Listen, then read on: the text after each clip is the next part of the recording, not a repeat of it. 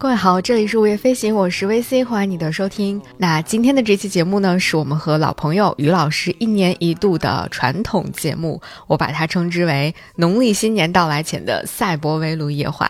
那在这次跟于老师的赛博围炉夜话当中呢，我们一起回顾了即将过去的这一整年的时间。其实，在过去的这一年里，我们只见了一次面。我们一起去洛阳看了个展览，去巩义看了石窟。更多的时间呢，嗯，我就在北京上班，然后在其他的各个地方飞来飞去。于老师呢，则是在无锡的一座小城里面去不断的探索着他自己的生活方式。但我们的生活轨道其实看起来是越来越不一样了。但是，当我们一起坐下来开始一场深入的聊天之后，就会发现，其实我们又在共同关注着一些。嗯，很有共性的话题，比如我们关心政治、关心养老、关心重要的他人，也都在或多或少的经历着失去，经历着挑战，还有就是更加认真的去体会那些细微而真实的生活的真相。那接下来，欢迎你加入我们这场老朋友的赛博围炉夜话，在这个寒冬腊月的时节，我们一起倒杯热茶，坐在炉边，相互陪伴，好好过年。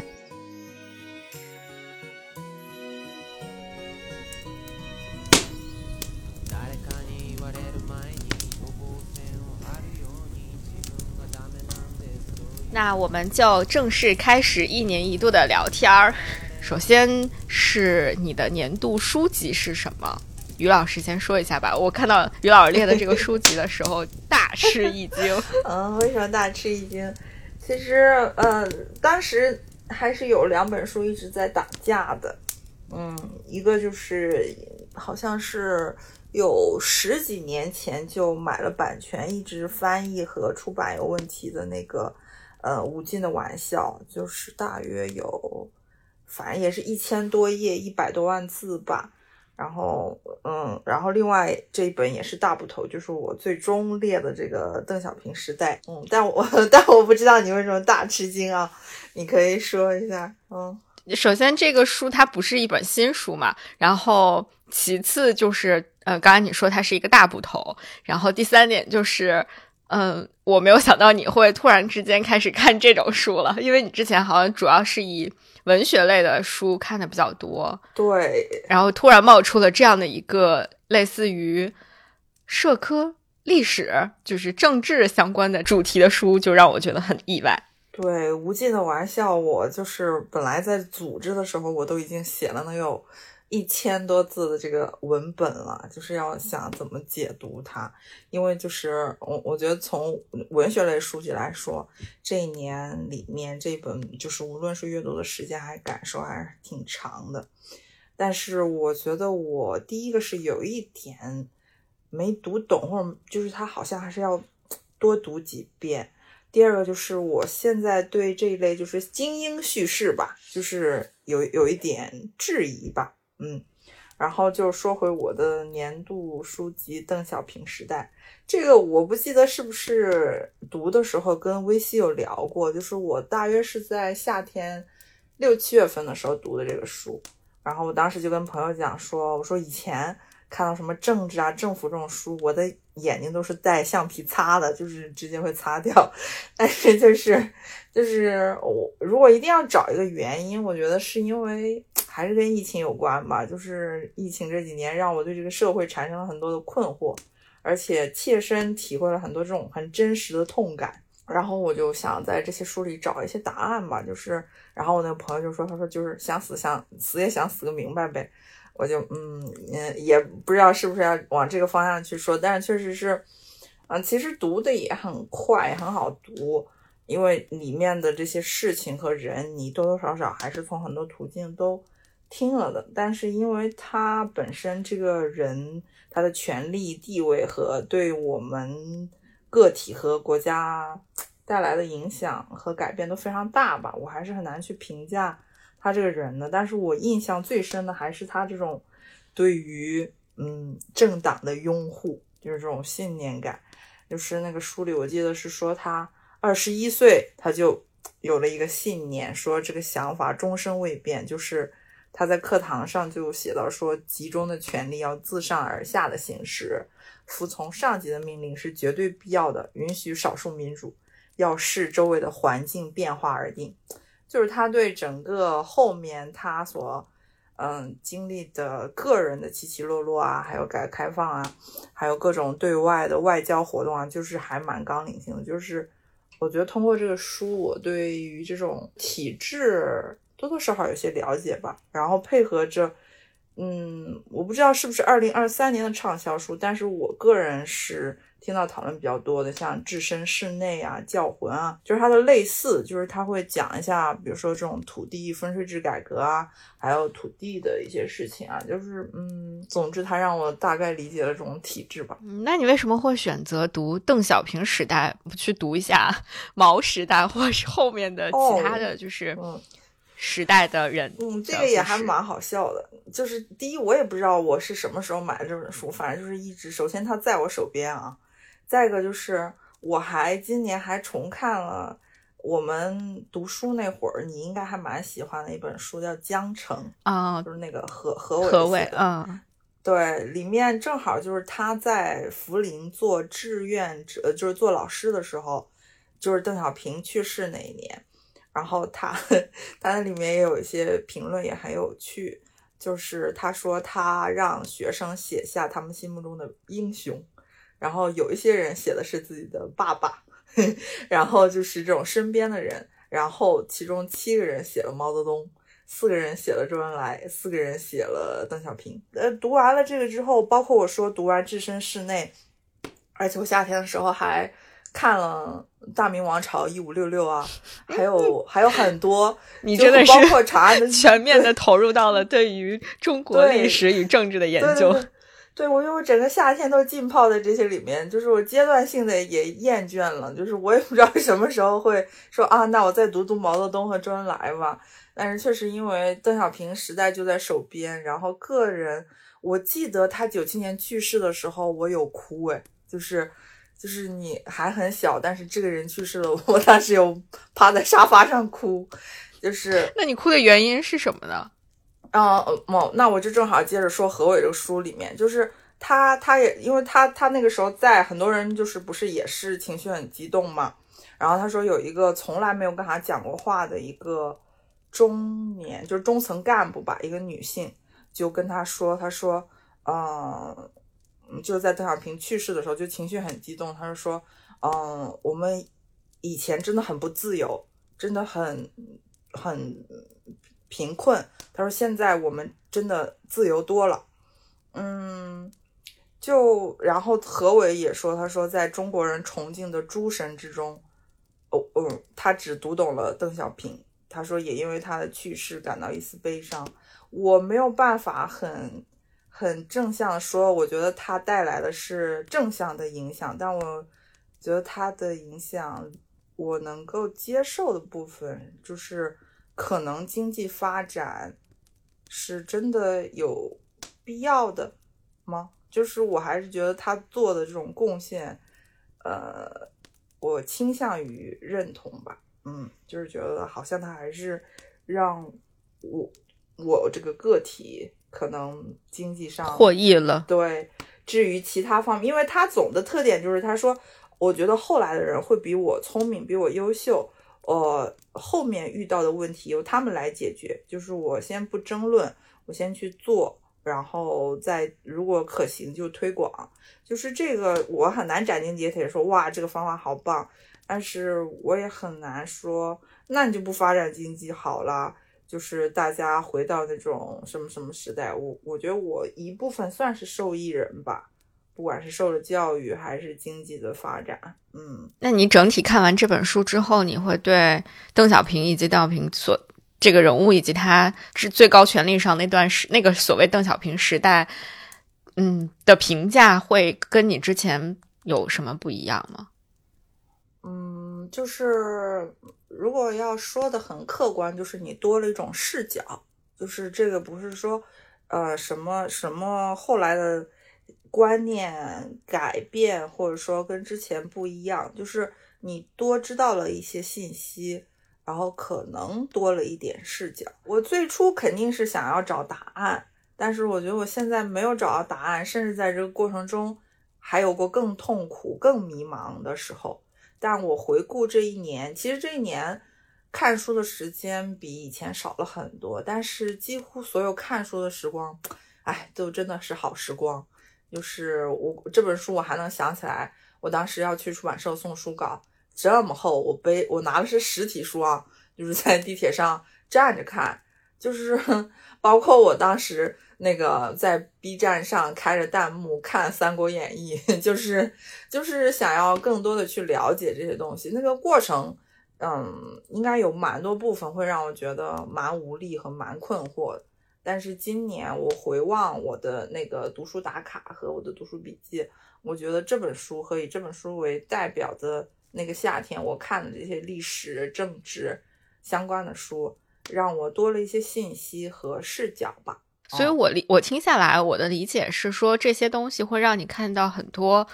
嗯，它其实不一定能帮你解答一个特别具体的问题，但是它让你看到了很多。就是事件背后很有灰度的那个部分，然后让你知道了很多以前可能没有太关注到的一些更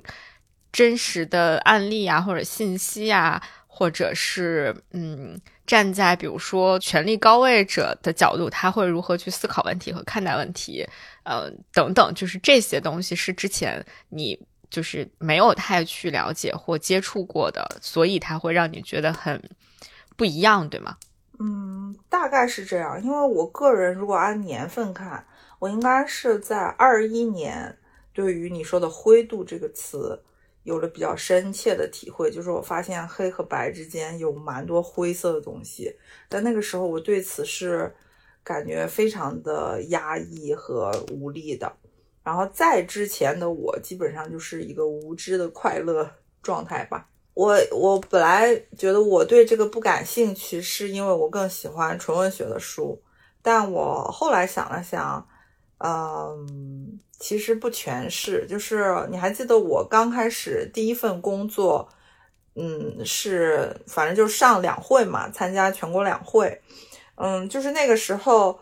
你在一个传统报社里面，呃，你作为一个刚毕业的。员工去在毕业头一年就去上全全国两会，好像是一个非常高光的时刻。但是因为我本人是在文化产业部门，就是平时是关注电影啊、游戏啊这些文化，呃这些。然后我当时最关注的就是我要 减肥以及买一点好看的衣服去参加两会这件事情。所以就是，而且包括我离开第一份工作的。我到现在为止，我觉得最直接就是那个点到了的点，就是我们有一次开所谓的优秀员工分享，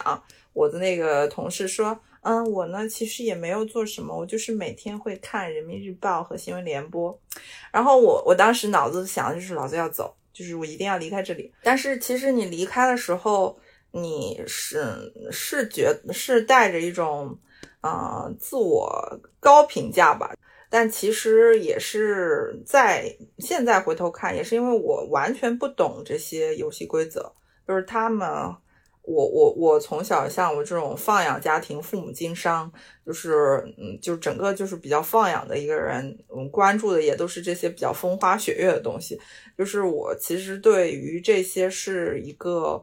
不知道，然后不知道其实可能产生了恐惧。就是我觉得在这样的游戏里。我可能做不了比较，嗯，得到嗯机会或者说得到反馈比较好的那个人，不会成为胜利者吧？类似于这样，就是获益者。嗯，我就要我我其实是想退出这种游戏的。嗯，现在来看，就是我其实是有在回避这个点，就是回避我不懂这个游戏规则，所以我要逃避这件事情。我现在就是想要了解一下，嗯嗯，哦，刚才你说有一个点，我觉得还也是我今年或者这几年。特别是今年吧，就我突然意识到的一个点，就是你刚才说你之前是不了解这个游戏规则，然后所以你就直接选择了不不参与这个游戏，不玩这个游戏。我也不能说我懂这个游戏规则，我其实也不懂，我也没有说就在里面多么的这个禁淫怎么怎么多少年，但是好像我一直都在多多少少跟这个游戏规则有擦边儿吧，就是你。你虽然没有呃深入的参与到这个游戏当中，但是你作为这个游戏当中的就是这个游戏室里的旁观者，可能你没上桌，但是你一直在这个里面场域里面待着，然后你会围观或者是去旁观别人在玩这个游戏，这个让我就是一方面有一些观察，然后另外一方面你会渐渐的发自内心的不喜欢这些游戏规则，甚至厌恶这些游戏规则，同时还保持了某种。嗯，警惕和恐惧吧。这个恐惧可能不是因为不了解所以恐惧，也不是因为你真的经受过什么打击而恐惧，而是你有一种担心，就是担心有一这个其中存在着那些巨大的风险会吞噬掉你之类的。我最终的选择可能跟你也是一样的，就是我决定我不玩这个游戏。我嗯，就是不断的在跟所谓的呃这种权力叙事保持距离，甚至现在就是。和这把这个距离逐渐的画的越来越清晰，然后距离拉的越来越远，呃，这个甚至我有一些做的就是一些大大小小的选择，在同样在这个游戏空间里的人看起来是不理智、不明智或者是不理解的，但是我觉得我自己会越来越明确，说我。嗯，我不会去玩这个游戏，然后我也没有办法去玩这个游戏。只是我现在可能迫于生计，我没有办法离开这个游戏屋，但是我是不会上桌的。你们也不要想把我拉上桌，就会有这样的感觉。但是我又我又可能做不到像嗯之前你说的，我完全不去理会它，因为我。我我总会也有一个担心，就是我不会理我不去理会他的时候，但他终有一天有可能会来找上我，所以我得嗯，不说时刻紧盯着吧，也要时刻 提防着一点这个事儿。所以感觉这样说起来，感觉活得好累呀。嗯，我也想说，就是本来我听到你说不玩这个游戏的时候，我还想从另外我一个切身经历，嗯，假装过来人的身份慰藉一下你。但我现在觉得，嗯，有很多有一点，就是在自我安慰的那种成分，所以就聊你的那本书吧。我的这本书其实，嗯，也有一点，就是跟刚才说的有点类似，就是属于我觉得，如果我不去关心这件事情的话，那等到真的需要我去关心这件事情的时候，就来不及了。就是关于这个，就是养老和就是，嗯，怎么说呢？它应该不不能算完全关于养老吧，或者至少说，在我。读这本书的时候，不是把它全然当成一个关于养老院的书来看的。虽然这本书的名字叫《谁住进了养老院》，嗯，其实看这本书是跟我这几年一直关心的一个比较重要的议题密切相关的，就是我会非常关注人和自己的身体和疾病的关系。这个这个这个主线吧相关的，然后今年正好也是，呃，就是理想国的一个编辑，然后嗯，把这本书推荐给了我，说如果你一直都很关心这个疾病啊、老年啊、老龄这个话题的话，你可以读一读这本书。我就嗯，先拿到了这本书的那个试读本，我我从读第一章的时候，我就特别的被这本书深深的吸引。首先，它的作者是一个美国的学者。所以他会有一个跟我们这种中国做传统的这个养老或者是老龄社会研究的学者非常不同的切入点。他从一开始的时候，他先他没有，他当然也是从我们中国文化当中的这个孝道切入的，但是他除了孝道之外，他讲到了一个点，就是义气这件事情。这个是我完全没有想到，就是把。这种家族里面，呃，青年一辈或者说小辈对于这个长者的照料，把它也当成了一种，把它看作是中国的这个传统文化当中义气的这个分支。我觉得这个还挺让我感到意外的。但你想一想，又觉得好像这样说起来也挺对的。同时，我也就很敬佩。这个作者他作为一个美国人，他需要，我当时在就在想，作为一个美国人，美国学者，他想要了解中国的这种这么传统的文化，或者是这些这些所有的这些东西，那他需要，他应该至少需要学很好的中文吧，然后他需要对中国的这种传统的书籍啊。什么各方面的东西有一个很深刻的理解吧。然后我还特意去查了这个作者，他的确，首先他在来中国做田野调查之前就已经学了很长时间的中文，之后他又到中国的很多地方，不不限于云南，包括其他的好多个城市去做田野调查，然后长期的在中国生活，所以他才能够后来写出这种非常。嗯，就是接地气的这样的这种调查性的研究的文章。他后来就是讲到他，他经常会到昆明的一家养老机构去做田野调查。他就讲了，在这个昆明的养老院里面，他遇到的各种不同类型的老年人。这些老年人可能有一些是家庭条件比较好的，有一些可能是家庭条件没有那么好，有一些可能受教育程度高，有的是受教育程度没有那么高。就是他，他应该是我在国内读到的关于。养老或者是老年的这种所有的调查和研究当中，最能具体到每一个真实的老年个体的这么一个作品。就之前我们看到都是那种。嗯，大的，然后数据性的、统计性的，什么全国每年有多少老年人新增多少，他们都居住在什么地方，巴拉巴拉，就这些。你你看到的都是一些很泛泛的东西，只有这这这本书里面讲到的是一些非常真实的东西，而且，嗯，我觉得比较难能可贵的是在在这个里面他讲到的，嗯，就是这一批老年人。呃，应该是他们经历过中国历史最动荡的那个时间。然后这些老年人，呃，在之前我们的所有的研究的文章当中看到的，可能都是啊，这些老年人他们现在呃生活的好不好，有没有东西吃，穿的暖不暖，健不健康，就是身体是不是健康，还有没有能够自理的能力等等，就是这些东西。但是很少有人再去关心说这一代的老年人他们。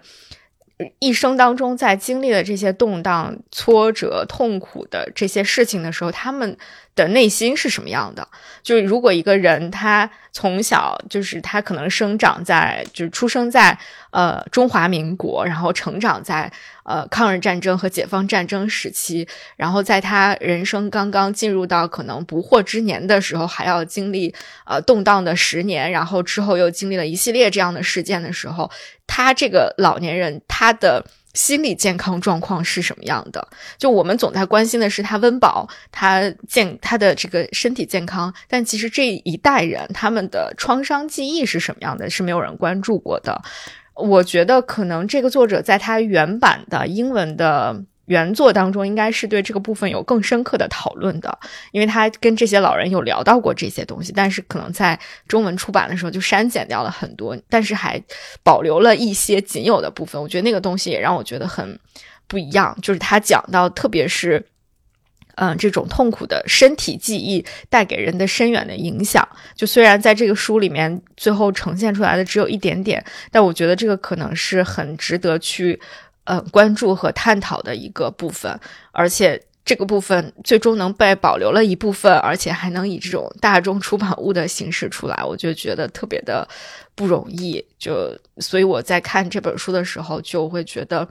嗯，编辑和 出版社以及这个原作者应该是做出了。很大的努力才把这本书做出来的，而实际上我们之前被忽略的，比如说他们历经的那个时代之后，他们的这种创伤记忆，直接影响到了，比如他和子女之间的关系，他和他周围的人的这种亲密关系的建立，而。这些他与子女的、与周围的这些呃家人的这个亲密关系出现了问题，又直接会导致他在面临养老这个问题的时候，出现了一系列的照护的难题。比如谁来照顾他？他和这些人是不是有更好的情感链接？他能不能获得社会支持网络带给他的各方面的这种支持？其实都是密切相关的，他都从来不是断裂的。但过去我们把这些东西都忽略的太久太久了。所以，嗯，我觉得这本书是给我带来很深刻的影响和触动的一本书吧。我其实本来就是我写我们那个年度城市的时候，我因为我今年不是在嗯无锡待了半年时间吗？然后我实际上是在无锡的一个嗯镇上，然后我住的也是那个回迁房，然后我的那个厨房那个窗户对面看下去就是它。这种小区一楼的，我不知道是储藏室还是停车位啊，但是统一都改成了那种给家里的老人住的一个小房子。然后他们每天就是会很早的就打开那个门，坐在那边，有的时候会摘摘菜，有的时候会聊聊天，有的时候会吃吃东西，但是几乎更多或者说绝大多数时间就是坐着。然后我不知道是我的这种心理投射还是，呃，怎么样？我觉得，我觉得他们好像别无选择，就是除了在这坐着。然后我觉得，就是我觉得时光就是对他们来说就格外的残忍和残酷吧。他跟我在杭州这边住的小区里这些啊文艺活动非常丰富的老人相比，就是。包括我记得我刚上北京去读书的时候，当时有一个同学是北京人，然后去他家做客，然后我就发现他奶奶在，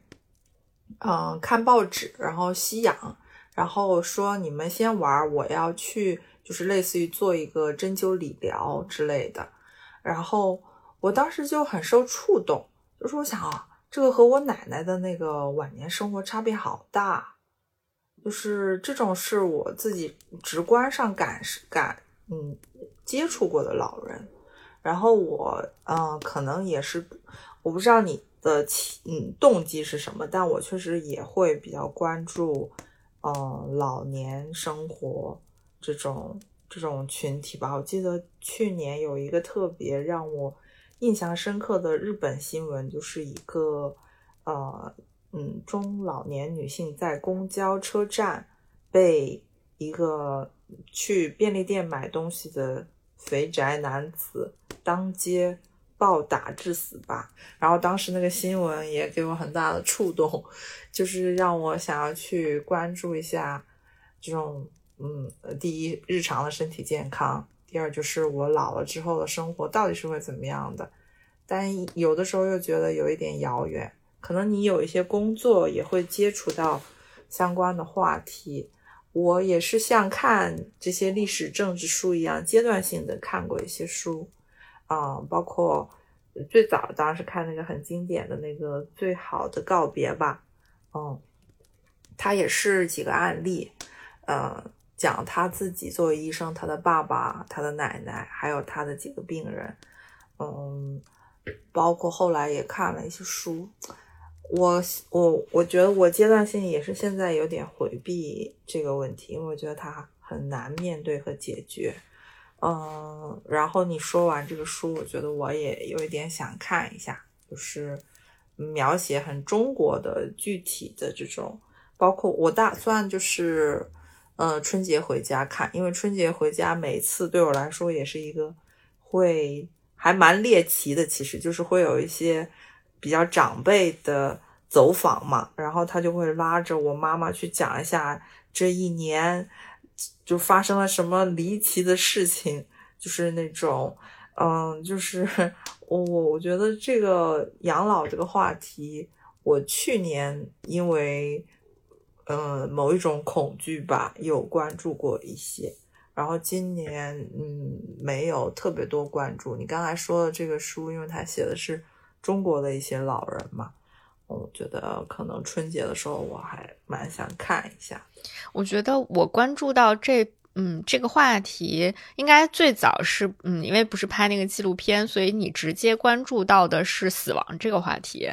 呃，但是我觉得就是，嗯。就是，就像我最近在更新了一期那个遗愿清单的节目，里面有一个听众的留言，我觉得还挺有代表性的。他说，其实真正大家害怕的并不是死亡本身，而是害怕的是这种。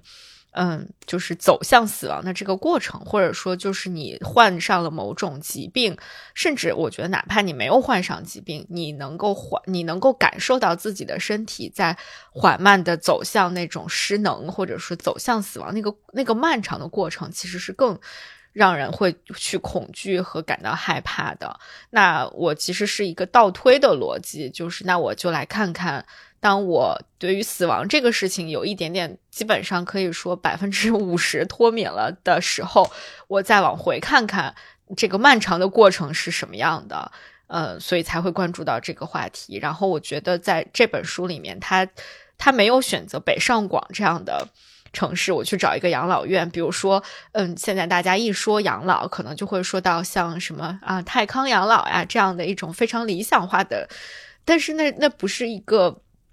普通的中国家庭可以去达到的，或者它不是一个，嗯，就是广大的普通的中国家庭的老人可以去享受到的服务。那其实更多的是，比如说像他，因为他这个作者选择的样本是，呃，云南的昆明，我觉得它是一个还，嗯，某种程度上，它既没有非常的发达，也没有非常的落后，它是一个，呃。呃，一个省会城市，但是它又不是一个省会城市当中非常经济发展、非常高速发展的，不是比如像杭州这样的地方，而是昆明。就是中国的养老问题看似是一个，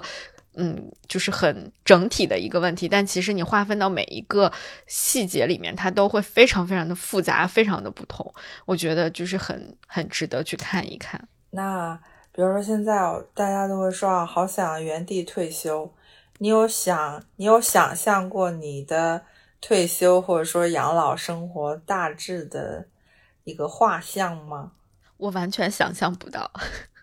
我觉得大家说说想原地退休，只是想换一种方式表达我不想上班了，并不是真的想要就是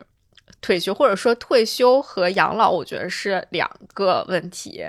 嗯，或者我觉得，当年轻人说退休和养老的时候的那个老，并不是指真正年龄上的衰老，而是就是我不想再 上班的这个的一个一个一个变形吧。其实我觉得，嗯，就有的时候，我我甚至觉得，嗯，当你真正的去面对就是老身体上的衰老的这个话题的时候，嗯，并没有。嗯，就是说，呃，就是我想提前养老这么的轻松。就是如果你更深入的去聊老到底意味着什么，它可能不仅仅意味着。啊，就是你的皮肤变得不好啦，你的什么体重没有办法控制，就不是这些很轻飘飘的东西。它更多的时候，比如说，它可能伴随着你的视力没有那么好，你的听力没有那么好，你的记忆力没有那么好，就是你对这个世界的很敏锐的那些捕捉的能力，包括你想要去以前可能你你做一件什么事情都可以很快，但你现在已经没有办法走的那么快，或者思考的那么快，或者你的嘴已经跟不上你的脑子的转的那个速度了，它会让人感受到一种很无奈、很无力，甚至是一种。嗯，就是一种缓慢的丧失感。我觉得每个人都其实，在面临丧失感的时候，是一件挺痛苦的事情。就是你觉得，哎，以前我能做，现在为什么不能了？就比如说，如果我们把脚扭了，那你可能以前你就是随便想去哪儿就去哪儿，当你把脚扭了，你就是想去哪儿你就去不了哪儿啊，你就会发火，你就会。你，心里不爽，你就会有各种各样的这个牢骚出来。那其实，如果你缓慢变老的那个过程，你就是在每天会不断的面临这样的情况出现。你去代入想一想这个事儿的时候，你就不会对老年这件事情只是充满玫瑰色的想象了，不会对养老充满了那种很。就是很 很快乐的想象了，所以我以前其实是会，嗯，就是对一些退休的人会说啊，好羡慕你退休了，就是怎么怎么样。就我现在已经渐渐不这样说了，因为我觉得这样说的时候是一件，嗯，显得很就有一点残忍的事情，或者是你其实并没有能能够去嗯，站在他的角度去思考这个问题。就像比如说，如果有一个人离职了，嗯，你直接，当然。大家可能有时候也是调侃着说了，然后如果有一个人被被辞退了，然后你说好羡慕你啊，可以不用上班了。但对于那个人来说，肯定是一件很痛苦的事情，因为他生计可能没有办法维持了，就是各面临各种各样的问题，没有大家想象的那么简单，或者是那么的呃轻松吧。所以我对我自己的养老生活、老年生活是没有没有什么具象化的想象的。就嗯，我觉得。我可能需要一个很漫长的过程，就是让自己走到那个地方。嗯，我之前看过一个日本纪录片，就是讲几个，嗯，应该是比较高知、那种比较能独当一面的精英女性吧，几个人一起共同养老。我当时就感觉好像，大概你和其他几个同学是不是过上这样的生活？对，将来就是这种模式。嗯，我觉得其实面对养老这个事儿，嗯，就是就是大家能说出来的这些问题，其实我觉得都不是最大的问题。就最大的问题，可能都是我们还没有说出来那些，比如你内心的那些心理上的变化，我觉得可能是最大的变化。而你说我，嗯，有没有老了，能不能有一个地方住，能不能让自己，嗯，不被饿死什么？我觉得这些可能相对来说还是你能够找到一些途径去解决的吧。这个，这个我也不知道，因为我现在已经是一个，嗯，没有。嗯，没有在游戏规则里的人了，所以，所以我也不知道，所以我才说日本的那个新闻特别触动我。就是你年轻的时候去流浪，那可能是一种体验，但是这个社会就包括我之前一直跟你聊，就是我这两年这种阶层感也很强吧，就是老人是很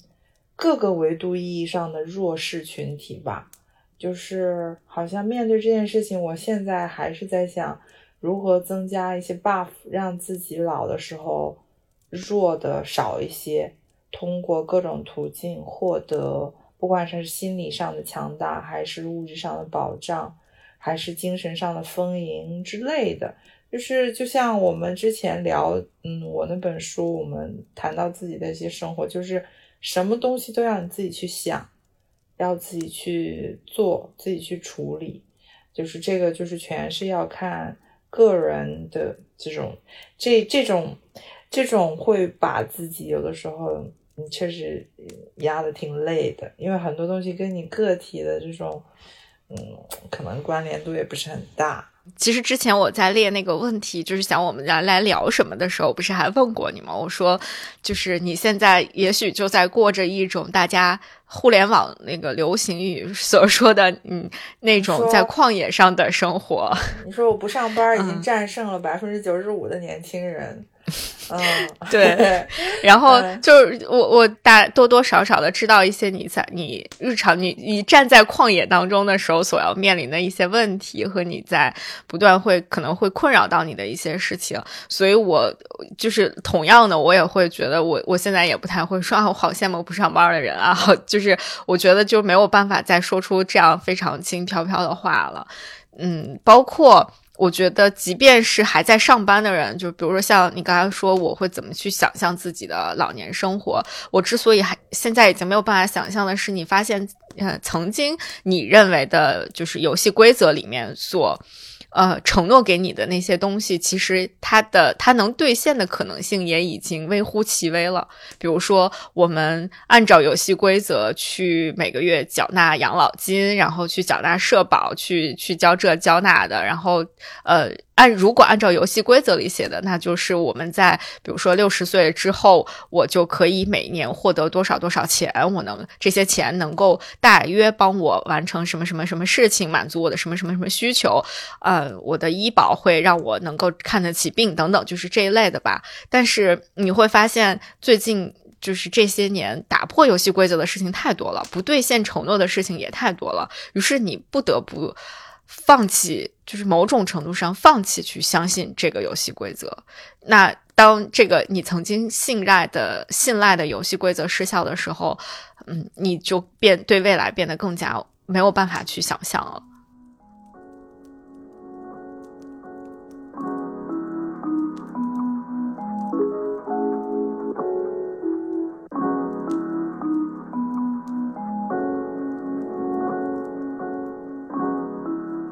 聊完了年度书籍之后，我们来聊一聊年度的其他类型的文艺作品吧，包括不限于电影、电视剧或者是其他各种类型的文艺作品。来说一下您的年度电影吧，又是一个让我觉得很 很意外的选择。为什么？你跟我先跟我说说你为什么意外？嗯，不是因为我觉得，就是你你不是一个会主动去选择看老塔的电影的人。哎，也是我其实这个这个年度电影和那个年度书籍都很挣扎。嗯，其实我本来想写一个喜剧片，因为我觉得现在我真的很喜欢看这种很轻松的东西，哈哈一笑。嗯，但是我今年没有看特别特别嗯厉害的喜剧啊，嗯，然后好，那来说一个严肃的，对，严肃的作品，我我就选了这个。因为这个，它有一点像我以前喜欢托斯托耶夫斯基那种感觉一样，就是你看电影的时候，觉得啊，这个世界怎么这样？然后你看完之后，就会多一种视角，或者觉得，哦，就是你好像增增进了、加深了对人类人性的理解的深度和广度。你想啊，原来还有这样的人，还有这样的想法。那我的这些困扰，我现在的生活，那还不是就是一个普普通通，就是又能又能站起来，就是继续如常的生活的那种感觉。嗯，没有讲片名，叫《前行者》，是俄国导演塔可夫斯基一九七九年拍摄的。他是因为我看那里面介绍说，五七年的时候，苏联发生了一个核工厂的爆炸，触动了他，然后他就想要拍这个片子。然后就是这个潜行者，就是这种带人进入区和房间的那一些人，嗯，但是这里面它有一个设定很有意思的是，你只有嗯失去信仰进入这个房间，你的愿望才能够实现。而作为潜行者本身，就是因为你非常相信区的存在和这种神秘空间的存在，你才可以找到它。所以这种。潜行者是无法进入房间的，或者说你，总之这个设定就导致他带着一种信仰，很坚定的做这件事情，但他日常还要承受很多的痛苦、边缘、呃病痛等等等等之类的，就感觉很就很微妙。这个设定就是你的信仰就在前方，但是你只可以靠着它带给你的信念。继续你日常的生活，而不是，嗯嗯，像爽文一样，就是我成仙了，我怎么就是得偿所愿啊？因为它的设定就是你成为潜行者，你有这个信仰，你就是在得偿所愿，你就有有了一个寄托，有了一个这样的一个理想吧。然后它基本上是两条线，一条线是这个潜行者和一个科学家和一个作家。他们可能探讨的就是，呃，文学、科学和信仰。然后还有一条线就是，嗯，前行者的家人，就是他老婆和孩子，可能想要表达的是爱和救赎吧。然后就是，嗯，这两条线有一些交互进行。总之，他带着科学家和作家，呃，不断的靠进去，三个人之间不断的争论。这些争论可能也是关于这种绝对理性啊、艺术啊。还有这种要不要为他人而创作，还是为自己而创作啊？就这种自己的文学和科学的一些困境吧，类似于这样。然后它里面有一段讨论，也是我嗯日常嗯，但是也是我比较大的质疑的一个点。但是这个质疑的点也直接导致了，间接导致了我说的，我去了一个小镇生活了半年。就是它里面说。他觉得音乐是跟人们的生活毫无瓜葛的东西，没有音乐的时候，人们也照常能生活；但有了音乐，几乎所有人都能从一段嘈杂的曲调中寻找到与自己内心契合的美感。终归，艺术也有其存在的目的和意义。就是我看很多影评是说，老塔想要借潜行者之口讲述他对艺术的理解，因为。他本身，他爸爸好像就是一个诗人，他的片子就是那种很强的美学的那种感觉在，就是他的那个取景啊，他的那个角度啊，就是确实我坐坐在那儿看，就是这样一片废墟，他好像具体就是在一个被污染的工厂上取景，就是那种废墟，这种视听语言所传递给我的那种震撼，我当晚就做噩梦了，就是就是是非常强烈，就是我觉得我愿意在这三个小时里由他引导着我，我就完全沉浸在。我觉得其实这个电影是一个非常自我的表达，就是因为它本身肯定也是控制欲很强，嗯，所有的镜头的设置都是按照他的这种思路，就想跟着这个人走。我想要听一下他对这些我也很困惑的事情是怎么看。但是他的那个结尾的设置，就是反正意思说他他的老婆就是无怨无悔的爱着他，就跟托斯托耶夫斯基。呃的书里面会有一个女性角色，她就是这样的无限的去爱与包容与奉献，包括前几前几年特别火的那个《失明症漫记》吧，我觉得都是一类叙事。就是我现在对这个是蛮有怀疑的吧，嗯，就是嗯，可能我确实也对爱产生了怀疑。明明前两年我还在分享，嗯嗯。爱的艺术，但是我现在也是一个对爱有所怀疑的人，所以就是我看这个的过程，我就是觉得，而且这个片子最后就是科学家和作家，包括前行者，他们都没有进入那个房间，我不知道他们是无法直面自己内心真正的欲望，还是也接受了要与日常这种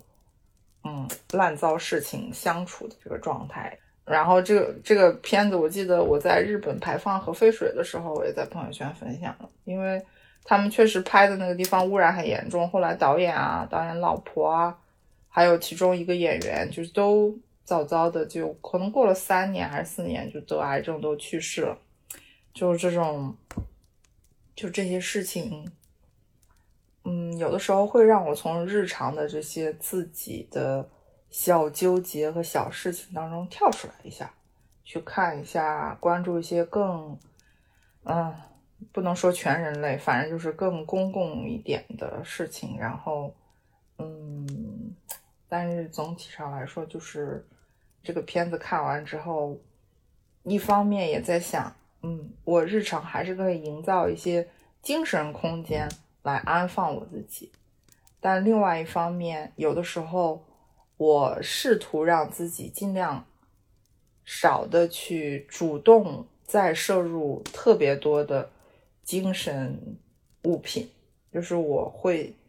就是想要自己日常一点，然后因为我有时候觉得我吃不吃不消，就无法承载这么多的思考。嗯，我觉得就是塔可夫斯基所有的作品，好像几乎都是在讨论一些非常。宏大的，嗯，但是又 让人觉得非常沉重的话题，比如说信仰，比如说自由，比如说爱，比如说就是类似于这样的一些话题。但是他又会把这些话题放在一个，嗯呃，怎么说，有一点点脱离现实的一个空间当中去。比如说他那个，我今年我应该是今年还是去年去看了，去大屏幕看了他的那个。啊，索拉里斯星，然后那个也是一个，就是完完全就是脱离掉真实的世界的那么一个空间里面去探讨，比如说真实与虚构，然后梦境与现实，呃，爱与什么自由、死亡这样的一些话题吧，就是由衷的去敬佩。但是你刚刚说，就是他们也不是那种神神一般的存在，我也很赞同。就是我觉得他们不是神，而是。很厉害的人，就我觉得是我甚至不觉得是天才吧，我觉得是他他穿越过了一个可能我们普通人无法穿越的一个黑洞之后，他获得了这样的一种表达，获得了这样一种看待世界的视角和很多很多技能。那我可能我是没有办法，就是走到那个地方，或者我可能只是瞥到了那个黑洞的一点点角，我就我就会被吓得跑开了，所以我可能就根本就穿就不可能走过去，然后穿过去去去到达另外一个空间。所以我觉得塔可夫斯，我今年应该好像还看了他的一个什么作品，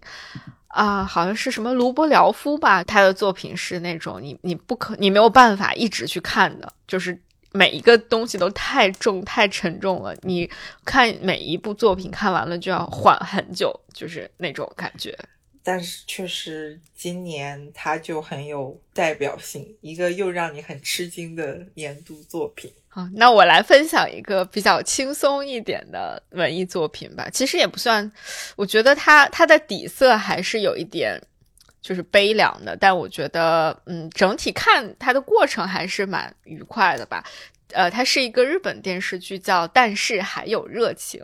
它是一个讲日本的嗯漫才演员，讲日本的两个呃漫才演员之间发生的故事，他们是根据真人真事改编的。呃，这两个演员现在依然在活跃在日本的这个搞笑界、喜剧界吧。一个是山里亮太，然后一个是若林正宫。若林正宫就还是一个非常厉害，现在还是一个非常厉害的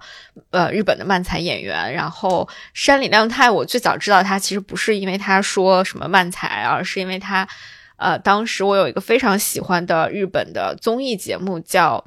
《双层公寓》。Tellus House 在那个里面，他是那个观察室的，就是吐槽主持人之一。然后那个里面的山里亮太就是极尽毒舌之能事，但是他每一次吐槽都非常的准，然后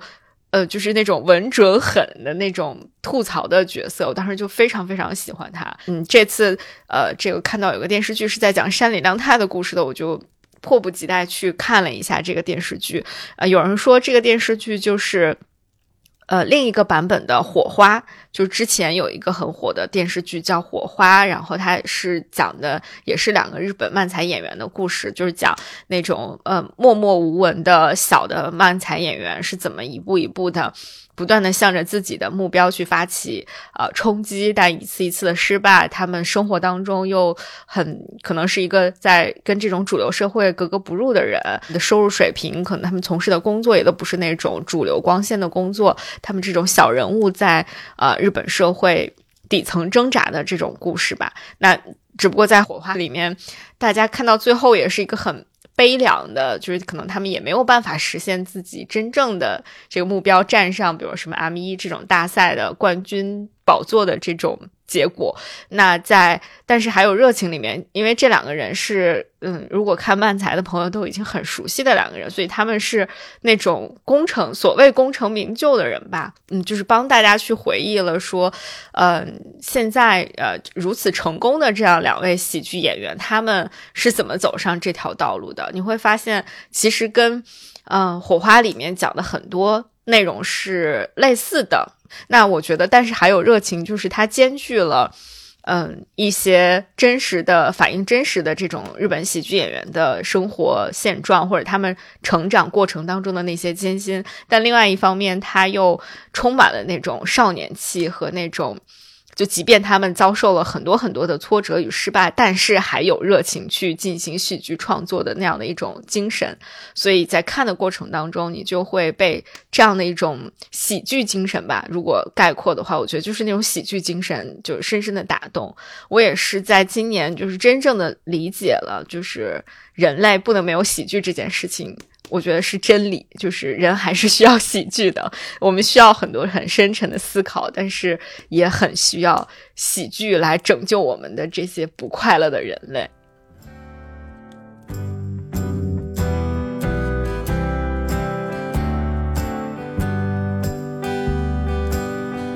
哒哒哒哒哒。然后你的下一个问题里面列的是年度事件。我的年度事件就是我失去了我的小猫咪这件事情，让其他的所有我列的那些，嗯，都不是一个，嗯嗯，都不是一个，对，都不是一个程度上的事情吧。就我本来中间我还想过跟你录一期遗愿清单，因为我想要用更多的，嗯，记。形式去留住它和纪念它吧，但是，嗯，我到现在也没有办法去讲述这件事情。嗯，我觉得发生这件事情之后，它让我整个人的状态就是破碎，就是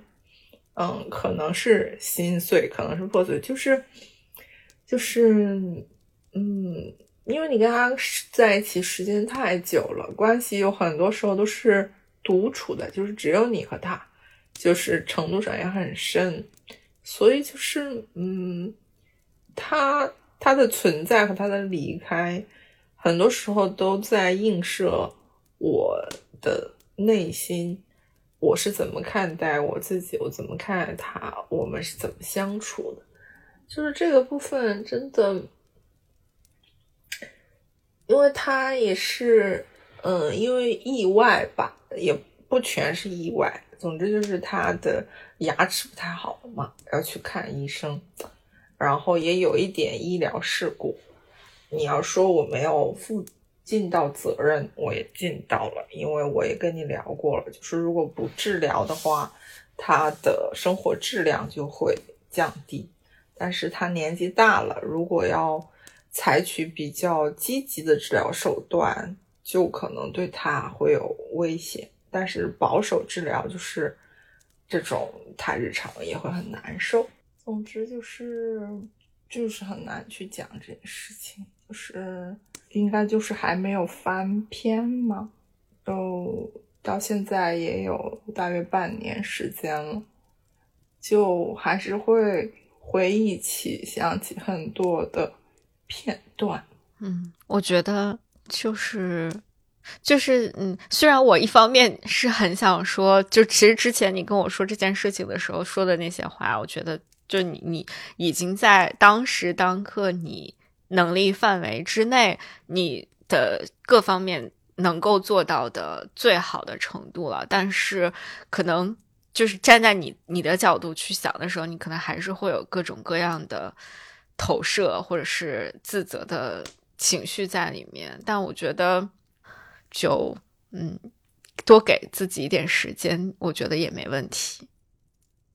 我列到年度事件里面的这个事情，跟你刚才讲的，就是有一些还挺相关的吧，就是关于我自己生病这件事儿。其实我也不是第一次 生病，然后我也曾经生过比这更大的病，但是今年的这个生病就让我。思考了很多，或者是感受到了很多东西。一方面就是，嗯，就是大概是今年十一月份，我因为之前前面密集的出差，可能就是身体的那个免疫系统彻底被击垮了。呃，我就出差回来之后，虽然我休假了一周，但是在那一周休假的结尾，我就开始发烧。嗯，每天大概会嗯低烧那么几个小时，然后吃完药之后就会稍微的好一点，然后呃过一会儿。那个药效过了之后，他就会继续发烧，就是每天在重复同样的一个流程。那个过程当中，就会让我觉得非常的无力感和失控的感觉，就是你根本不知道你该拿这件事情怎么样，就好像这样的这个过程，它在循环往复了两三天之后，有一种错觉，这个日子就是要持续这样无尽头的。重复下去，就你你看不到他在变好，你看不到他在因为你吃药而变得一天比一天健康，就没有这样的迹象。你每天感受到的就是呃发烧，呃不烧了，然后吃两口饭睡觉，醒来继续发烧，然后如此循环往复。那个过程当中那种无力感，有的时候会真的让你觉得想 放弃，就是要不就别吃了吧，吃了也没用，别吃药了吧，嗯。其实我在产生那个念头的那个瞬间，我就会想起很多个我之前遇到过的，比如说那些病房里面的癌症病人或者是什么。我当时在想，我就只是发个烧，我都会有有的时候会有这样的想法。那如果当时是那些那些人的话，他们心里可能无数次是不是也有过类似于这样的想法？而当时我可能因为自己没有这么切身的体验，或者过去我生病的时候都是在没想这么多事儿，就是没有牵连出这么多的思绪，所以你可能就也嗯没有类似于这样的想法和体验。所以当我开始就这样的想法出现的时候，就开始去想哦，那当时那些人他们心里是在怎么想？之后的很漫长的过程，其实我就在。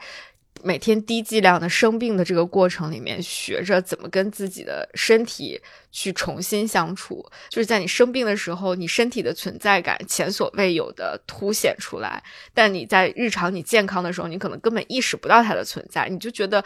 这一切都是理所当然的，腿就应该能好好的走路，嗯，胳膊就是应该能动，然后你就是应该能活蹦乱跳。但是当你的身体失去这些原本应该有的健康功能的时候，你才意识到它真的很重要。我觉得这也是为什么，就是我后来刚才我们在讲那个就是人的老去的时候，嗯，我会有那个体会，就是当你失去了一些东西的时候。那种你无可挽回的失去，会让你意识到它曾经对你来说有多么的重要。也是经过了这个这次就是持续的生病，开始让我真正的从内心开始觉得我应该好好的去照顾我自己的身体，无论是去做一些运动锻炼，还是从饮食上去调整调整到一个比较好的状态。嗯，我觉得这个是我今年花了最大的心力和。和和这个时间去学习，重新学习的一件事情。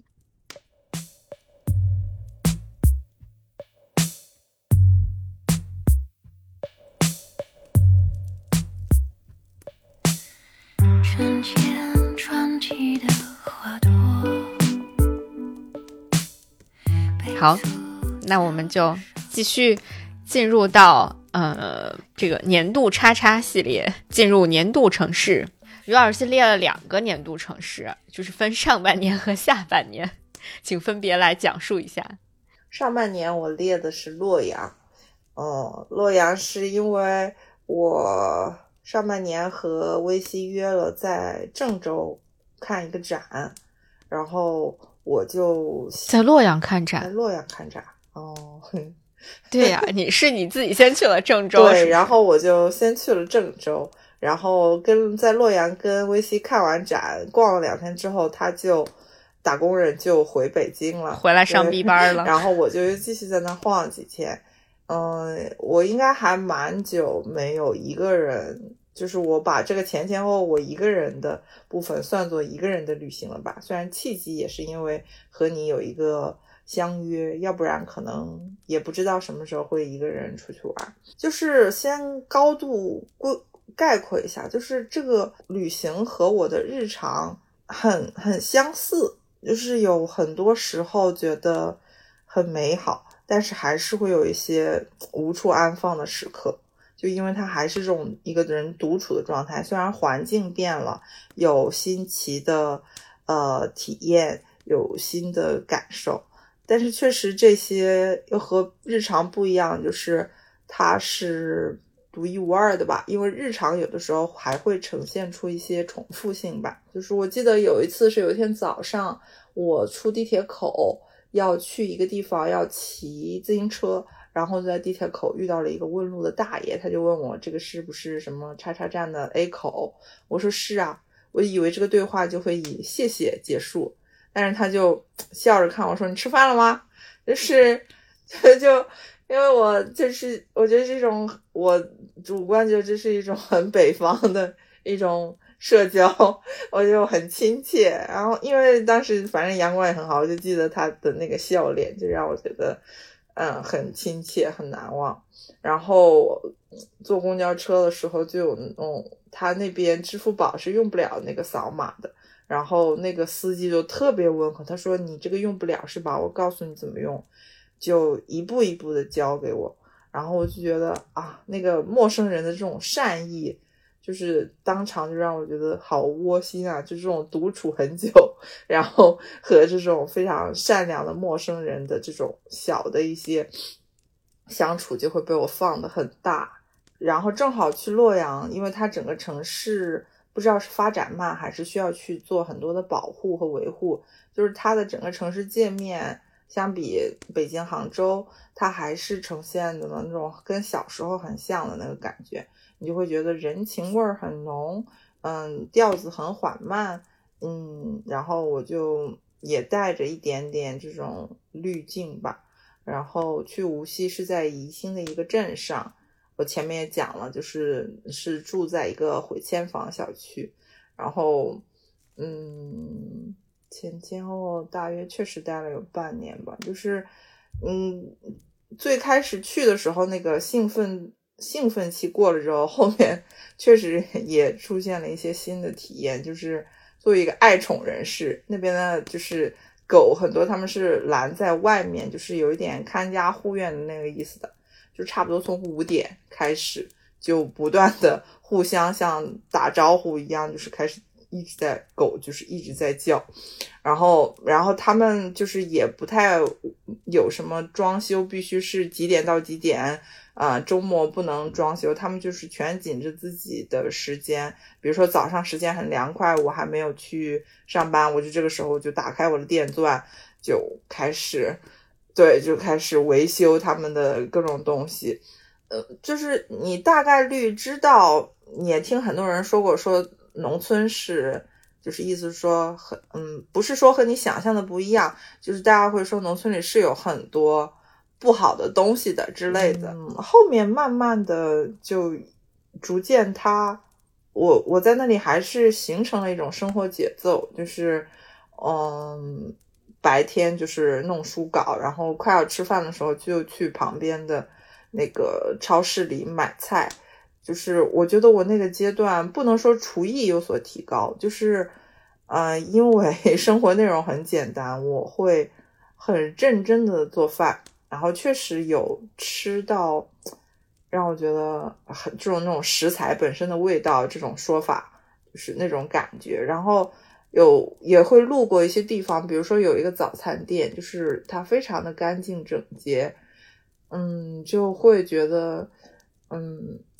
就是就觉得这种很很朴素，但是又很在认真生活的状态就很好。其他时间就是在家里弄书稿、做饭、看书之类的，就是哦，好像生活呈现出一种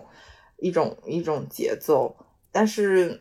确实还是有很多时候，那天跟另外一个朋友聊起过，就是好像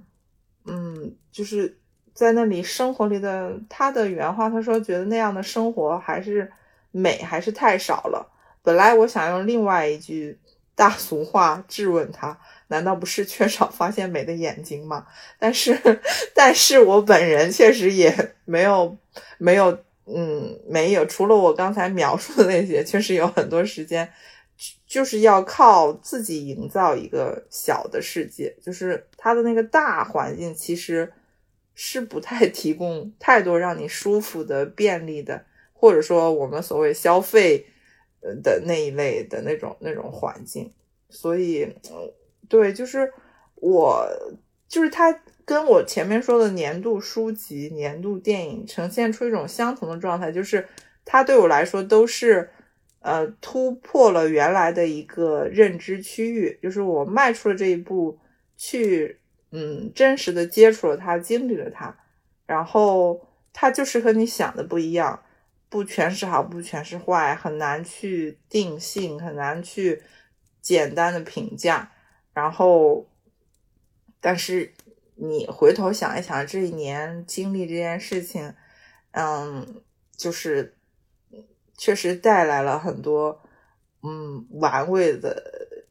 事件和。心情，我觉得这种不停的切换，也不能说不停的，就是隔一段时间切换一个自己的生活场域，嗯，是一个很好的，或者是一个借助外界手段来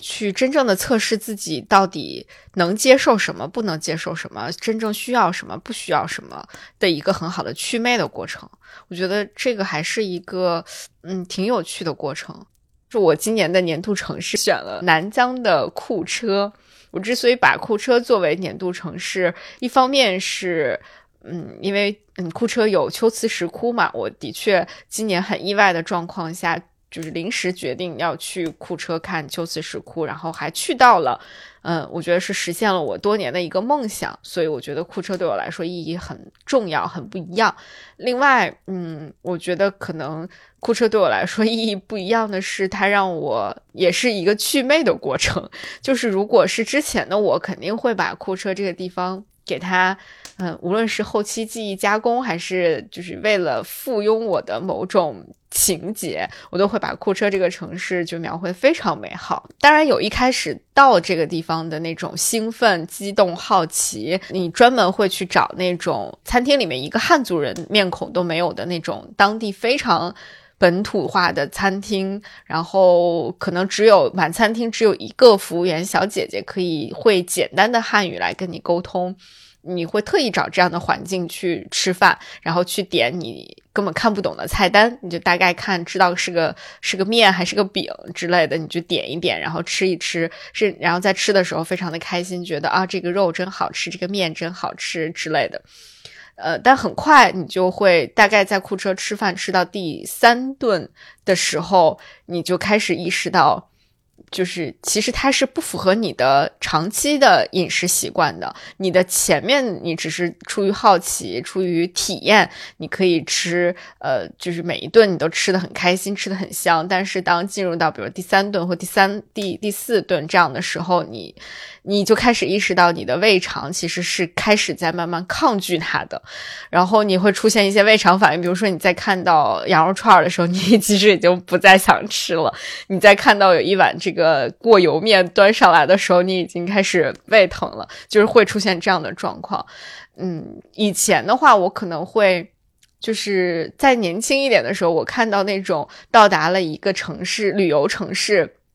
嗯，你还要坚持去吃自己以前吃的饭的那种行为，会非常的不耻。但是等到我自己在库车，嗯，待到了第三、第四天的时候，我确实已经没有办法再吃这些非常 local 的食物了，我就必须得去吃一顿火锅或者是一个。嗯，就是符合我日常饮食需求的这种东西，才能安抚我的那个胃，不然我真的就是受不了了。我觉得这个也是一个我祛魅的过程，就是我会更接受真实的自己。就是你，你真的能吃什么，喜欢吃什么，你的肠胃适合什么，你的身体是会告诉你的，就不要硬凹。就是有一些东西，你不需要去勉强自己去复合某种你想象当中的那种，嗯。一个所谓的开放的旅行者应该有的姿态，所以我觉得就是库车是一个既让我觉得很快乐的城市，又让我对自己更认识到真实的自己是一个什么样的城市，就更接受这种平凡而普通的自己的一个地方，所以我把它选做选做了我的年度城市。在午后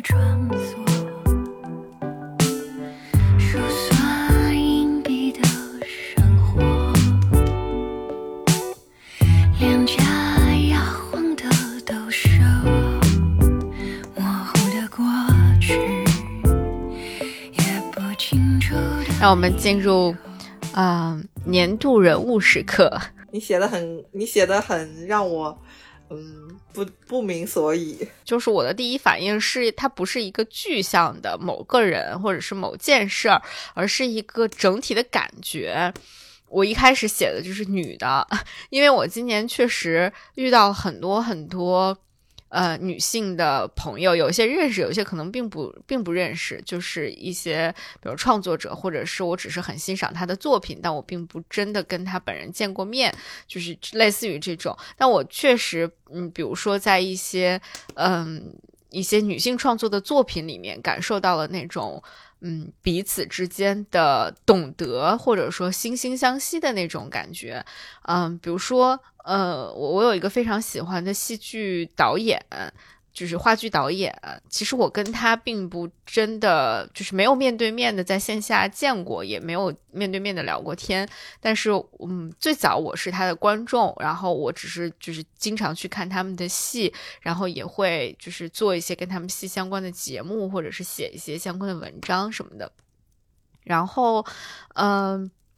可能这些东西是有被他听到，或者是被他看到吧。就我们两个成为了微博上的互关的好友，然后，嗯，所以我有的时候发一些什么东西，或者是跟比如说女性创作者相关的，或者是跟他们的作品相关的一些内容，他都还是会跟我有一些就是互动和交流。就是这种是一个很很奇妙的关系，就是你们并不。呃，那么熟悉，但仿佛你们又非常的熟悉，因为他作品当中所传递出来的很多东西是你也很想去传达的。他表现出来的很多嗯，他的关心的东西，或者他愤怒的东西，他想要对抗的东西，恰好也非常的戳中你的点。就嗯，这种感觉，包括他有的时候会发一些。他很受鼓励的时刻，然后我可能去会给他点赞，或者是跟他去做一些回应，然后他也会，就是我们两个也会有那种彼此互相鼓励的一些瞬间，在互联网上是就是做这种彼此互相鼓励的瞬间，我就会那些瞬间会让我觉得就非常非常的美好，就是它它是一种。跟你好像现实生活中很亲近的朋友来安慰你或鼓励你的那个感觉是不一样的，呃，就是这个就是类似于这样的事情，我觉得今年还是嗯发生的挺多的。就无论是在搞创作的人，还是没有在做创作，但只是他会无条件的去支持你去做一些选择，呃，会盲目甚至是盲目的去信任你一定可以做好一些事情的时候。嗯，就很多个这样的女性朋友存在在我的周围，我就会觉得他们都是我今年做出很多事情往前再迈一步，或者是做出很多以前我不敢做的事情去做是一些新的尝试的时候的一个带给我很多能量的一个一一个群体吧，应该这样去讲。所以我会觉得我的年度人物是这这些女的。我也有一点点就是被。你说就是能带入到你说的那个场景当中去，觉得确实是会有一点感触。我列的也有点类似吧，没有那么多，但是确实是一位网友，就是因为大数据现在就是很神奇。我在无锡的时候，呃，就是豆瓣就会推，比如说有一个人他在无锡的书店做兼职，他就豆瓣就推说。我找到了这个世界上我最适合的工作，就是会下午去，因为他之前应该也是在图书馆工作过吧。反正就是说他会在这个书店做兼职啊，怎么怎么样的。我一看啊，怎么是无锡的书店？我想那可能是大数据已经识别到了我。然后再后面，豆瓣又给我推了一个在无锡独居自由职业的山东人，然后就是就是 就是。然后，然后就我就打开了他的页面之后看，我就想，呃，就是觉得很神奇，就是他在过一种我来我来无锡想要体验的那种生活，你懂吗？就是，嗯，但是因为他在另外一个镇上，然后他他是他我认识他之后，他是还蛮想来直接来找我的，但是我们之间没有公共交通能够直达，但他是又是那种极简生活的人。他是不可能来打车来跟我相见的，而我基于他的那个生活状态，我也不敢打车去找他，因为我会觉得有一点冒犯，因为他页面写的是低欲望高自尊，就是我我会还再加上我其实认识他，我没也没有立即要见面的这个打算，我就是觉得有点兴奋，就是啊，这个大数据推给了一个我是我正想体验那种生活的人哎。然后就，就是他会在豆瓣和微博更新自己的日常生活和心理活动吧。他会打各种卡，比如说什么一百天减肥，他会晒每天吃的什么食物，总共多少大卡，运动了多长时间，消耗了多少大卡，体重是多少，然后我的心情又是怎么样的。然后他也会打那种。啊，一个月挑战四百四千块钱过一个月，这个四千是包含他的房贷和社保，他是买了一个小房子，所以我就说，就是非常的让我兴奋。不是我也要在那个那段时间也在想，我到底需不需要一个房子，以及在我经济范围能承担的这个区间里面，嗯，大概那个房子是什么样子？他就是在宜兴买了一个。嗯，房子，然后总价应该也不是很贵，每个月贷款应该就是一千多块钱。有的时候会觉得他有一点说教，因为他跟你还不是很熟，但我我已经聊的是很具体的生活和我的困扰什么的，他就有一点像一个长，有一点像一个山东的长辈，会有一点点说教。嗯，但是，但是。他说起来就有一点，是因为他真的认同那一套逻辑，然后你能体会到那一套说教的逻辑里面的善意和美好，就是这种感觉。就像你说，有一些陌生的网友的安慰，可能和呃身边的朋友不一样，就是他的说教和比如说我爸妈或者是我真正的山东长辈的说教，给我的感受也不太一样。然后他有一些，我就觉得很很生动、很可爱的东西，因为他记录的很真实，他也没有说特别多的人关注他。我现在就很喜欢这种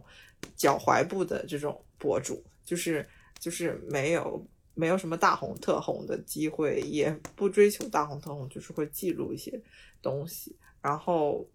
就我就在看他的生活，那个过程里有的时候也很。很失落，因为觉得过不了那种生活，嗯，就是呃，就当时冬天十二月份的时候就已经有点冷了，但因为他就是也不想耗 费电，我本来有一个取暖器，我想寄给他，他也不要，他说因为要花费电费，然后 对，好苦呀，对我寄给他一些吃的和茶叶，他就一定要付运费。但是我还是通过这种方式得到了他的地址。我后来给他寄，就不用再收他的这种运费。当时我不收，他都要跟我急了。他就还在微博上说：“平平无奇还被人惦记的感觉真好。”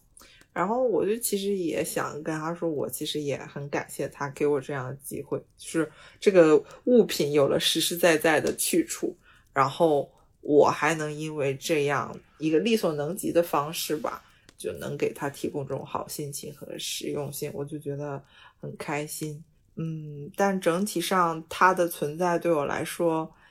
就是跟我这半年生活下来的体验又有一些很相似的地方。就是我坦白讲，我觉得那种生活我是可以过的，就是我说的在物质上。嗯，和生活上你都不是特别费特别大的力，就是你只能赚到少少的钱，过一种相对来说就比较清贫的生活，啊，甚至还会有经济上的不安和恐惧，因为今年年底他又重新上班了。他本来的工作，因为在他在嗯无锡下面宜兴的一个做紫砂壶的镇上，所以呃，他大概的工作就是在。之前就是在做紫砂壶的销售吧，但是可能就是成交量不是特别稳定。然后他今年年底经过了一些内心挣扎之后，他重新去找了一份工作，现在还在啊一个嗯，可能也就刚做了不到一个月吧，就是这样的一个阶段。就是我相信他在生活里很多时候是在直面生存层面上的危机。他有一些地方让我觉得是我如果一直直面，我会很难承受的。但这个部分只是生活的一个部分，他很多时候其实就是一个还蛮，嗯，就是比如说那天他写说，我一直没有管我的这个房子叫家，因为在我看来，家是和。更多人或者说跟亲人一起居住的地方，我叫这个地方叫我的房子。然后他说，但是我并没有因为这个东西不舒服。就我刚开始有一个阶段，我会在想这些话是不是叫做假装 OK，因为我以前很擅长这个思路，就是跟自己说 OK，或者说在公共空间里说 OK，但是私下有很多时候是不太能够。消消解自己的那个状态吧，但跟他接触的比较多了之后，我觉得原来真的可以在相对就是清贫，甚至要考虑生存的时候，也因为他每天还会有一个读书打卡，他最近在看鲁迅全集，就是就是所有的这一切，就是原来我以为的那个场景必须是。就是我之前对于独立女性的那个样板，大概率还是在北上广深有独立住房，独当在工作上独当一面，然后经济上很独立，然后又能解决很多问题，大概是这样的一个画像吧。但我在日常生活中又觉得，其实自己要做到那个程度，会会比较有压力。就是它让我感受到了一种更扎在，嗯，它没有扎在土地里，就是更扎在，嗯，那算三线还是四线？就是在这样的小的城市里的一种独立的一个状态，甚至是有一点孱弱的。我会觉得其实是有一种对我来说是一种救赎，就是我自己的感受是我可以在这里过，然后，然后。又有这样的人切实的在过这种生活，但是我离开是因为我理智告诉我说，呃，现在还不是时候，就是我还是想要去更多的成长我自己，去有更多的解决问题的能力，去更多的呃体验新的东西吧。但是，嗯，体验这样的一个体验下来，就是我可以过这样的生活。嗯，然后那你刚才正好说到，就是跟比如说花花销啊，然后钱啊相关的，你我就看到你这里面有列说年度最难忘的消费或者是收入是什么。然后我今年其实没啥印象非常难忘的收入，因为感觉就是平平无奇。嗯，但是消费呢，嗯，其实也没有什么大消费。但今年印象比较深刻的消费就是我就是今年经常去。呃，做所谓的仿古嘛，呃，所以花就是去仿古花的这些钱，我觉得是让我印象最深刻的消费。嗯，我觉得这有两点让我印象是，就之所以说它最难忘，一点就是它真的花的好少，就是跟你。去别的什么地方，呃，吃喝玩乐、旅游相比，仿古真的花钱花的很少，就是，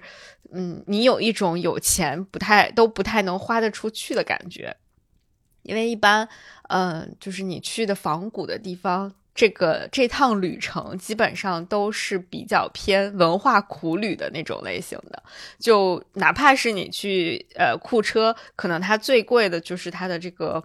呃，交通你飞到哪儿去的这个费用是非常贵的，但是你到了当地，你的吃啊什么，你其实花不了太多的钱。那如果不去那么远的地方，比如说今年，呃，二零二三年，我就是经常去的地方就是河北、河南、山西这些地方，特别是经常去山西。然后你就会发现，在山西这个地方，你去到那些，就除了可能你需要去坐车的这个交通费用稍微贵一点，其他的你在山西吃饭，你可能十块钱就可以吃很大一碗面，而且就是你根本吃不完。然后你的住宿什么的这些都会非常的便宜，嗯，但是可能你要忍受的就是，比如说。它的住宿环境并没有那么好，然后它的吃的东西可能你就也只有面可以吃，你别的想吃也吃不到，也没有别的，嗯，就大概是这种，就是文化苦旅嘛。但是你能看到那些古建筑啊、古迹的时候，你还是会特别特别的激动。所以我觉得今年虽然我花了很多时间去仿古，然后嗯，但是就是如果在用金钱去衡量的话，真的这笔钱就是性价比非常高。就你花的很少，但是，呃，带给你的那个回馈的东西是非常非常多的。我所以，我把它定义为了我今年的年度最难忘消费。我今年就是写的是做书稿的收入吧，就是我从去年夏天，现在是前年了，就是二二年的夏天开始接触一些就是图书编辑和校对的工作。因为我那个阶段，整个就是对于看书这件事情非常的投入和依赖，就但又没有很想转化成职业嘛，嗯，然后就认识了一个从出版社退休的一个很酷的一个阿姨，她就给我介绍了这个工作。她当然，她最初。他最初的原话就是不要进出版行业，就是就是文字行业很苦，然后以及读书和出版是两回事，等等等等。他说，但是你如果想要做的话，你就还是要进出版社。但我当时不是很想进出版社做正式的工作，然后他就介绍我做了这个兼职。然后最初肯定对他还是有些浪漫化的想象嘛，觉得又能看书又能赚钱，然后。嗯，对，就是岂不妙哉？但是我，而且就是 我也跟你说过，我第一次坐公交车穿越整个西湖景区，就特别漂亮。到了出版社，他给我的是两本数学教辅，然后就是我就也跟他讲了，我就说我还是想要做一些人文社科的书，他，但是你跟他认识了之后，就是他教辅的书还是有很多很急的，他就希望你，嗯他不管是帮他们也好，还是说就是这是这份兼职的要承受的一部分，就是还是会要做一些教辅。最开始做教书教辅书真的是，就是一个怀疑人生，就是嗯就是。嗯，反正就是最开始是真的做完一本教辅书，我要在美丽的小区散步一个半小时，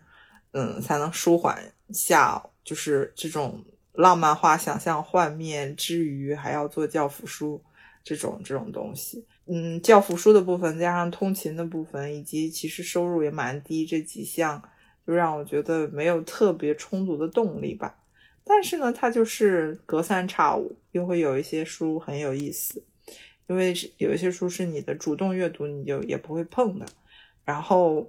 嗯，还有一些书的有意思就是有一点讽刺意味的，就是会有那种，嗯，比较有有权势的人，嗯，想要通过出书这件事情来，嗯，给自己的人生再添上浓墨重彩的一个噱头。然后这种时候你。改他的书，就是第一方面你会知道哦，原来这种人看世界的角度是这个样子啊。另一方面，你又可以在他的书网上大肆的写很多的修改意见，就是也还蛮爽的。就是你知道有很多的这种退休的或者说有权人士他们写的那种短篇小说，就是跌言跌语，嗯，就是就是嗯哼，我就会在上面大改特改，然后。但是除了我刚才说它本身有一些有趣的内容之外，做这个会让我的生活比较规律，但同时也比较自由，因为我跟出版社老师其实不用做什么社交，就是就是完全是计件工工资，他发的那个工资条很古早，就是每一本书名字、字数、稿费，然后我把那个小条条都留着，就是我觉得这份收入让我特别难忘，就是他跟之前。我的互联网的工作和之前的那些工作不一样，它更接近于，就有点像，嗯，文字版的务农，就是它是直接的这种劳务劳动，它就是，对，就是，嗯，但是相比其他劳务劳动，它有一部分比较适合，就是它有一部分有这种精神价值的属性，又比较适合我，嗯，然后相关的消费就是我在无锡的时候开了。微信读书的会员，我之前还是一个比较纸质，嗯，读书的这种拥护者吧。后来我发现，当我在无锡相应的去书店也没有那么方便的时候，就是它我所有外面的这些公共的文化空间几乎都是没有的。我不是在黑无锡，我待在一个镇上。然后，总之就是，我就觉得开了微信的读书会员之后。就有一种在逛线上书店的那种感觉。其实我今年整个的阅读都是一个比较随性的阅读，就是，呃，我打开这本书想看，我就会看下去。但因为今年做，呃，图书编辑和校对，我整体上现在打开一本书都会看完，嗯，不管它有多厚，但整体的时间和量会比较少，所以就是。我在想象当中，会不会有更多的时间是用在阅读上，是好过于更多的时间用在，嗯，图书编辑和校对上面。但是，生存问题还是摆在眼前。它虽然收入少，但是也是一份收入，所以这个困扰就是会悬而未决吧。嗯，你说这个微信读书会员，确实。就是我，我应该是去年就开了这个微信读书的会员，因为我实在是觉得，嗯，就是纸质书，嗯，它的确太占一些地方，而且就是并不是所有的书它都值得，嗯，作为纸质书来进行阅读的。我一般就是会有一些我特别喜欢的书，我可能看看了开头，然后或者觉得它值得，就是购买一本纸质书，我才会买。现在。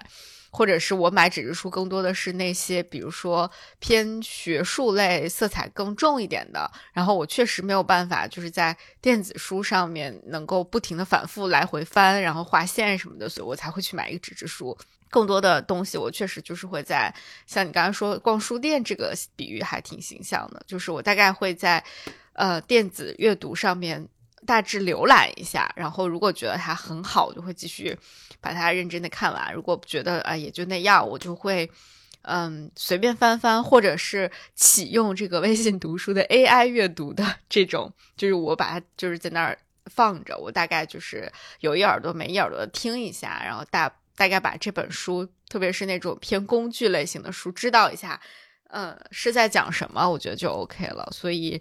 嗯，确实，这个微信读书，我觉得还是蛮有用的。就它，它后来已经成为了我最近就是在写一些稿子的时候的一个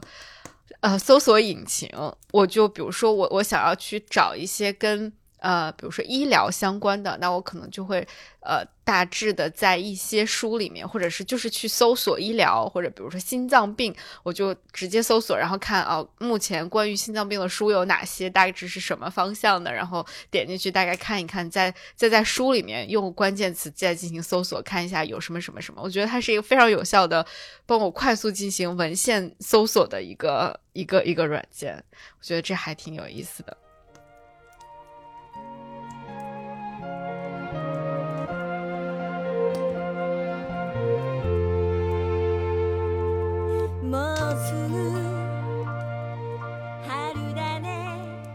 然后最后的最后的一个问题就是，二零二四年最期待的事情是什么？我对自己最期待的事情就是，嗯，在既然二零二三年我对自己没有任何特别针对性、具体性要求的情况下，呃，还能做出一些很超乎我想象、就是意料之外的事情，那我就期待二零二四年我还看看自己还能做出点什么别的东西来。因为我觉得，嗯，就像刚才我说，我在二零二三年受到了很多，呃，我认识的、不认识的这些朋友，特别是女性朋友的鼓励和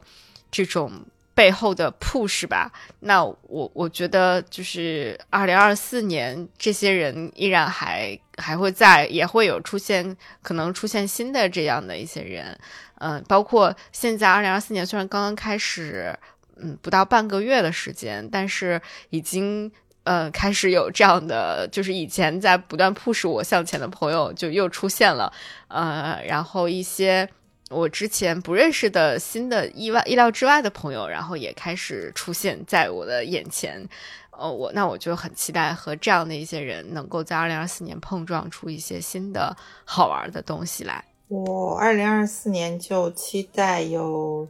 新的体验和新的故事吧，啊，就是